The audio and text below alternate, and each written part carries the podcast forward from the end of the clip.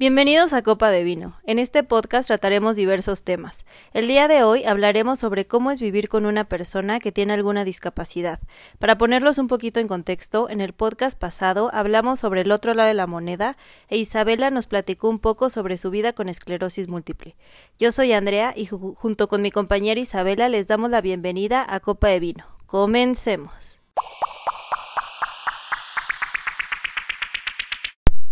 Hola Andrea, buenas tardes. Eh, amigos, empezaremos a hablar cómo es vivir con una persona con discapacidad.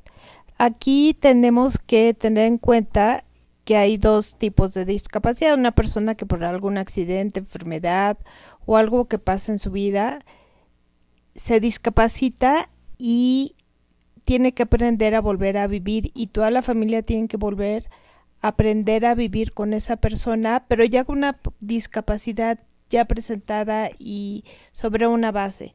Y eso es algo diferente a vivir con una persona que no sabes qué tan discapacitada puede llegar a quedar o que cada X tiempo le aparece una nueva discapacidad. Entonces, vamos a hablar un poquito sobre el tema, cómo personas que ven alrededor de una persona que se va discapacitando va haciendo que su vida siga adelante, que su vida no se detenga y al mismo tiempo darle ese apoyo moral a la persona que está cerca de ella y a la cual quiere.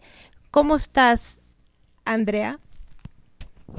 Muy bien, Isabel, aquí este con este tema que es un poco puede llegar a ser un poco difícil para las personas, sobre todo para los familiares, porque muchas veces cuando una persona se enferma, como tú comentaste, que tienen algún accidente, que eso genera una discapacidad, eh, ellos son los que obviamente viven más ese conflicto y son como los que la familia, la sociedad, todos se centran más.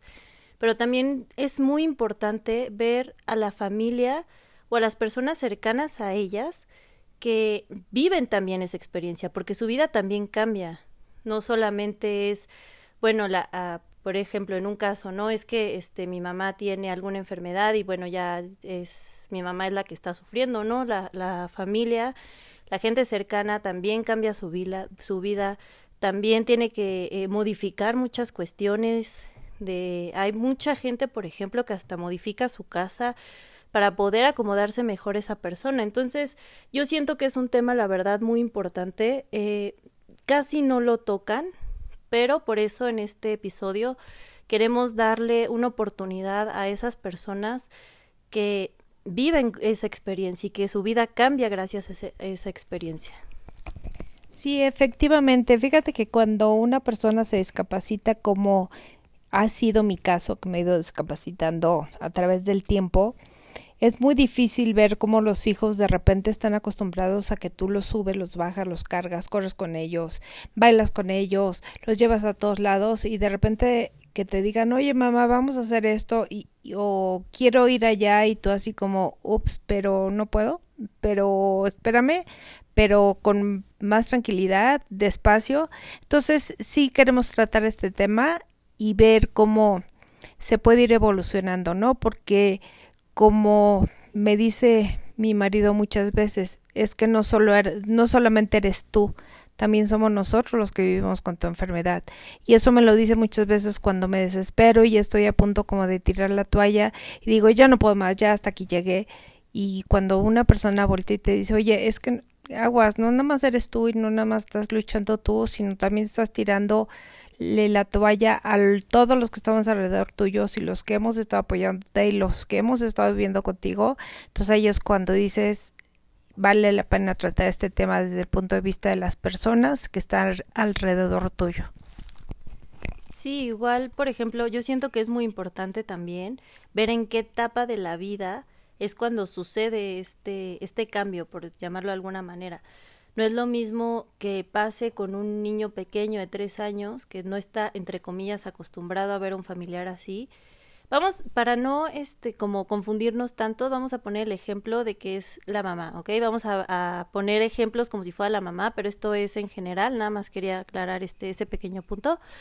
Y bueno, retomando el tema, eh, un niño de tres años no es lo mismo que su mamá ya no pueda cargarlo porque no tiene como esos recuerdos o no tiene como, no conoció a una mamá que lo esté cargando, a un niña, un niño de 10 años que como que ya tiene un poquito más este recuerdos, está un poquito más consciente, ya sabe más o menos qué es lo que está pasando, a una persona ya adolescente o muchísimo más este grande. Sin embargo, eh, por ejemplo, en los niños de tres años, aunque no se acuerden de cómo era esa mamá, pues ellos saben que, que no tienen una mamá, pues entre comillas como las demás, que pasan por ellos a la escuela, que los cargan, que les dicen ponte los zapatos y te voy a llevar a tal lado. Pero, este, sí, yo por eso siento que es muy importante que sin importar la etapa donde pase, eh, la ayuda psicológica que puedes tú aportar aparte, es muy importante porque muchas veces esos recuerdos o esos este momentos que son un poco difíciles se quedan ahí guardados y se quedan muy profundos y no nos vamos a dar cuenta de ellos hasta ya más adelante. Entonces, pues sí es importante, eh, sin importar la etapa, pues mínimo llevarlos, aunque sea una consulta, con algún psicólogo, con algún psicoanalista, con cualquier persona que se encargue del área de, de salud eh, mental, para pues ayudarlos un poquito. Sí, yo estoy de acuerdo contigo. Fíjate que siempre, y sobre todo en México, decimos, no, yo no voy al psicólogo, yo no voy al psiquiatra, porque yo no estoy loco. Y la verdad es que no es cuestión de locura, es cuestión de salud mental. Y como tú dices en el ejemplo de, un niño de tres años, que yo te lo puedo equiparar al más chico de mis hijos, o sea, créeme que por más chiquito que, que haya estado él cuando me empecé a discapacitar, él sí se daba cuenta de, de que antes hacía una cosa y luego ya no hacía otra, o que lo cargaba y daba cinco pasos y que de repente lo cargaba y ya no me movía. O sea, es algo muy fuerte para todos los miembros de, de la familia que está alrededor tuyo. Y la parte más importante, hay muchos miembros de tu familia que pues, se vuelven como que tú te vuelves un mueble y te vuelves invisible y siguen haciendo tu vida, pero cuando la familia, cuando tu gente cercana, que suelen ser tu esposo, tus hijos, muchas veces tus padres, están alrededor tuyo y giran su vida alrededor tuyo y caminan junto contigo, ahí es donde para ellos empiezan las complicaciones y es cuando hay que entrar a ayudarlos. Sí, muy cierto, hay que entrar a ayudarlos. Igual las personas que están sufriendo o que están viviendo, sufriendo no, viviendo esa este, experiencia, pues también tienen que ser personas muy fuertes. Tienen que aprender, eh, digo, eh, quitando un lado lo de la terapia o no, ellos tienen que aprender también a aceptar lo, lo que está pasando. Sí, es cierto. Sí, lo tienen que aceptar y tienen que saber que la persona que estaban acostumbrados que eras tú antes ya no eres, sin embargo, sigues siendo una persona, sigues pensando, sigue, o sea, sigues sintiendo y que todo lo que eh, se mueve alrededor tuyo te puede ayudar a, a seguir adelante o te puede tirar una pedrada y pues ahí te quedaste. Pero igual es importante buscar como diferentes opciones para poder hacer la, las cosas. Como tú dijiste, van caminando al lado tuyo y todavía se pueden hacer y muchísimo más ahora con tanta tecnología. México no está tan bien adaptado para, pues para, por ejemplo, para una silla de ruedas, para uno de esos carritos eléctricos, pero aún así, pues poco a poco se han ido adaptando, no es imposible, para ir un viaje ahorita hay muchísimos eh, lugares donde hasta te proporcionan ayuda.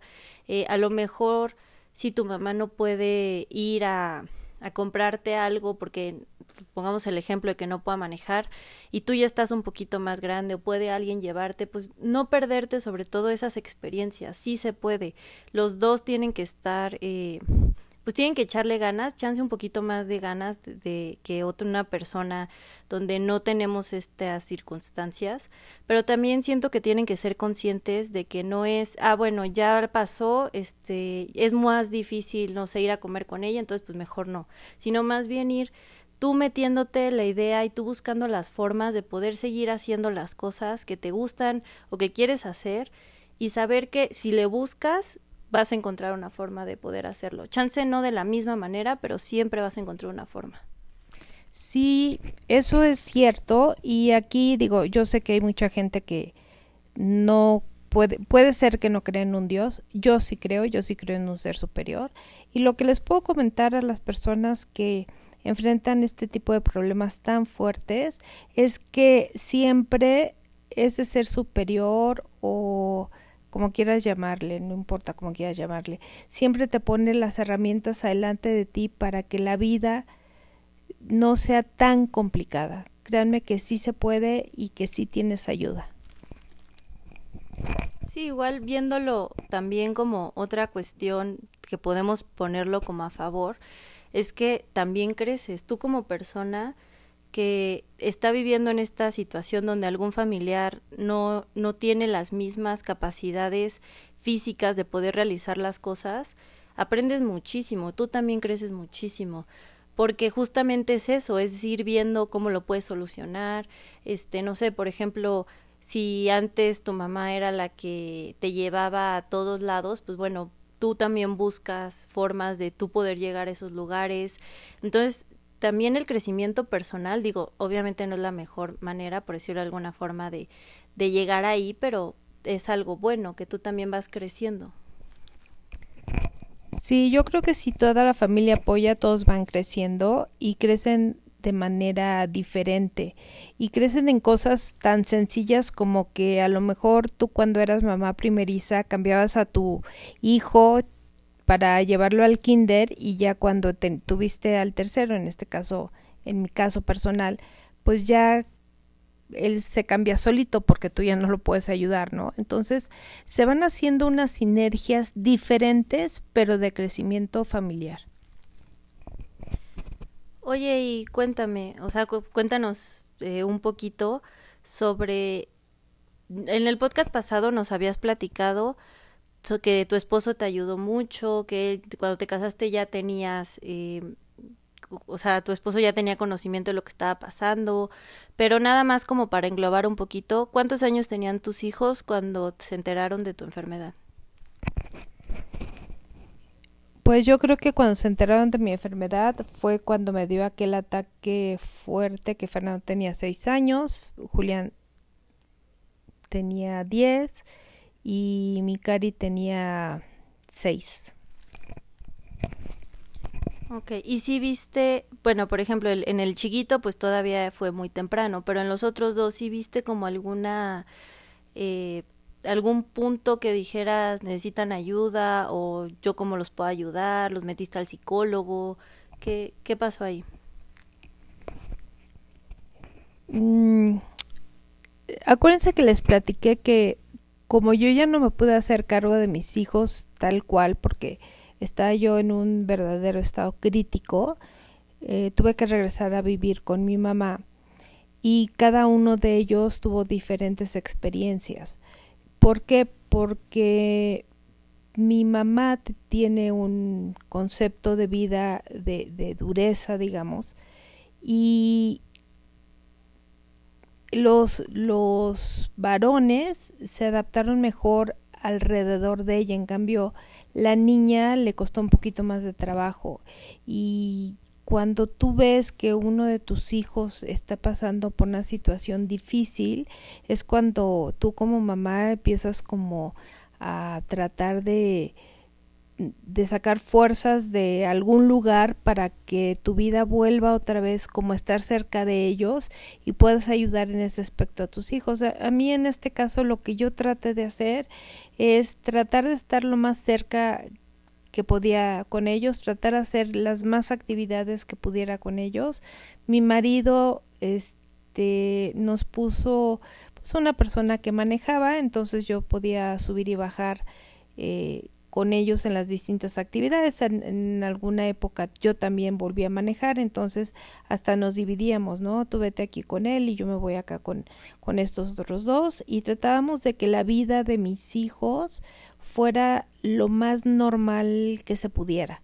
Aunque yo usaba bastón, aunque yo iba en silla de ruedas algunas veces ya cansada, todas las actividades de ellos este, sociales y deportivas eh, fueron como cualquier otro niño.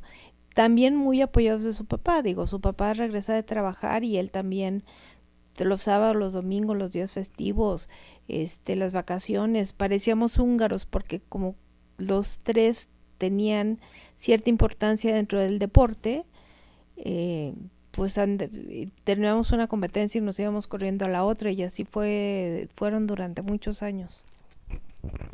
Te lo pregunto porque igual, digo, creo que no lo he mencionado en los, dos capítulos que hemos hecho, pero yo tengo una persona muy cercana a mí que igual eh, pues, tiene una patología que llegó a que pues estuviera en silla de ruedas.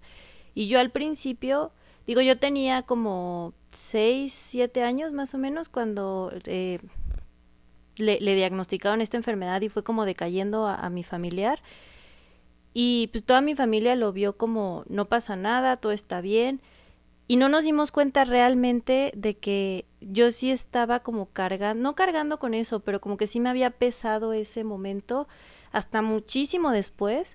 Cuando entré a la universidad empecé a tener ahí algunos problemas que pues ya más adelante se los platicaré, porque me imagino que mucha gente se puede sentir identificada también con, con este tema de que entras a la universidad, te dan coches, te quieres comer al mundo.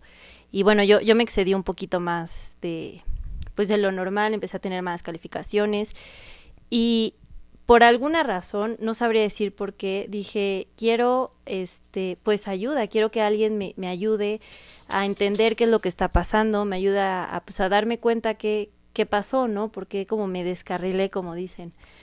Y me di cuenta, después de muchas sesiones con mi eh, psicoterapeuta, que mucho de lo que yo traía era a raíz de lo que yo había vivido y cómo mi vida había cambiado. Entonces eso es algo, eh, pues, o sea, muy impactante decir, pero yo me siento bien, o sea, ¿por qué me pesa o por qué, qué tiene que ver lo que me está pasando ahorita con algo que ya tiene más de seis años, o sea, que ya pasó? Entonces, por eso te preguntaba, porque, pues sí, a mí, por ejemplo, a mí sí me afectó pero yo no lo veía. Yo es algo muy curioso, o sea, yo me sentía bien, yo sentía que no pasaba nada, que ya me había hasta acostumbrado a todo y así, entonces, por eso te lo pregunto. Es que por eso es importante tratar de tener siempre una ayuda psicológica o psiquiátrica cerca, porque no te das cuenta, hay muchas cosas que tú dices, no, pues todo, todo está normal, nadie se da cuenta, no pasa nada, y realmente esos desequilibrios que están pasando en tu vida, esos altibajos que vas tener en tu vida, sobre todo en cuestiones de, de niños chicos, sí los van afectando. Es más, si afectan a los adultos, porque yo te puedo decir que a mi esposo lo afectó y lo, lo sigue afectando y, y en estos momentos estoy viendo ciertas secuelas de, de esas afecciones, pues imagínate a un niño que muchas veces no se da cuenta de lo que está pasando a su alrededor o si se da cuenta pues se hace no sabe expresarlo. Entonces llega un momento en que todo te afecta y como tú dices igual puede ser que tengan un carácter muy explosivo o puede ser que fumen o, que inclusive te caigan hasta en drogas o, o cambien mucho de, de pues de gustos, que no que sean personas que no sean tan firmes en sus decisiones. Entonces yo creo que siempre cuando pasa algo diferente en tu familia, tienes que acudir a, a esa ayuda psiquiátrico psicológica. Sí, aparte me, da mucha risa porque yo he platicado mucho con otras personas y como tú dijiste en un momento, ¿no? Te dicen, no, es que el psicólogo es de para gente loca, yo no estoy loca y todo lo que tú quieras. Pero es impresionante y más ahorita que ya llevo, llevo seis años con, en terapia, eh, cómo, cómo tú te puedes sentir hasta más sano. Y ya entiendo perfectamente por qué dicen que la gente sana es la que va al psicólogo. Porque te ayuda a descubrirte a ti, qué pasó contigo, este, qué te molesta, cosas que ni siquiera te das cuenta que te molestan. Como es, la terapia se trata de, pues de entenderte a ti, de descubrirte a ti, de saber qué está mal contigo, qué está bien contigo. Pues e, eso es impresionante. Entonces, pues siento que sí es un punto importante a tocar más sobre este tema. Eh, todas las personas sí deberían de, de ir sobre todo para conocerse a ellos, para ver si realmente les está afectando. Digo, yo por suerte sí me descarrilé un poco, pero lo pesqué o me, nos dimos cuenta, obviamente con ayuda de mis papás, en el momento exacto para no irme a un extremo. Yo nunca he probado drogas, sí tomaba, pero tampoco era que me tomara, que me quedara ahí tirada cinco días o, una noche o lo que sea. Entonces, pero siento que eso fue gracias a la ayuda que recibí extra. No puedo asegurar ni negar que si no lo hubiera tomado en ese momento eh, me hubiera vuelto eh, drogadicta, alcohólica o lo que sea, pero pero siento que sí me, me ayudó bastante. Entonces también eso es un punto importante. Como mencioné antes, también siento que es muy importante tú darte cuenta, aceptar lo que está pasando, eh, buscar formas de pues de hacer las actividades que te gustan con esa persona, que sí se puede, nada más es cuestión de, encontrarlo. ¿Y te darías algún otro consejo aparte de los que ya mencioné? el único consejo que les puedo dar es que se amen, cada uno se tiene que amar, cada uno tiene que ser bien sincero con, con cada con ustedes mismos y si creen que necesitan una ayuda, búsquenla. Realmente búsquenla, es lo más importante, porque si dices yo puedo, yo soy todo, a mí todo me la truenan, a mí, o sea, nunca vas a salir adelante. yo creo que una de las cosas más difíciles para una persona es decir, cometí un error y ahora qué voy a hacer para corregirlo. Y ese qué voy a hacer para corregirlo es cuando necesitas la ayuda de un tercero.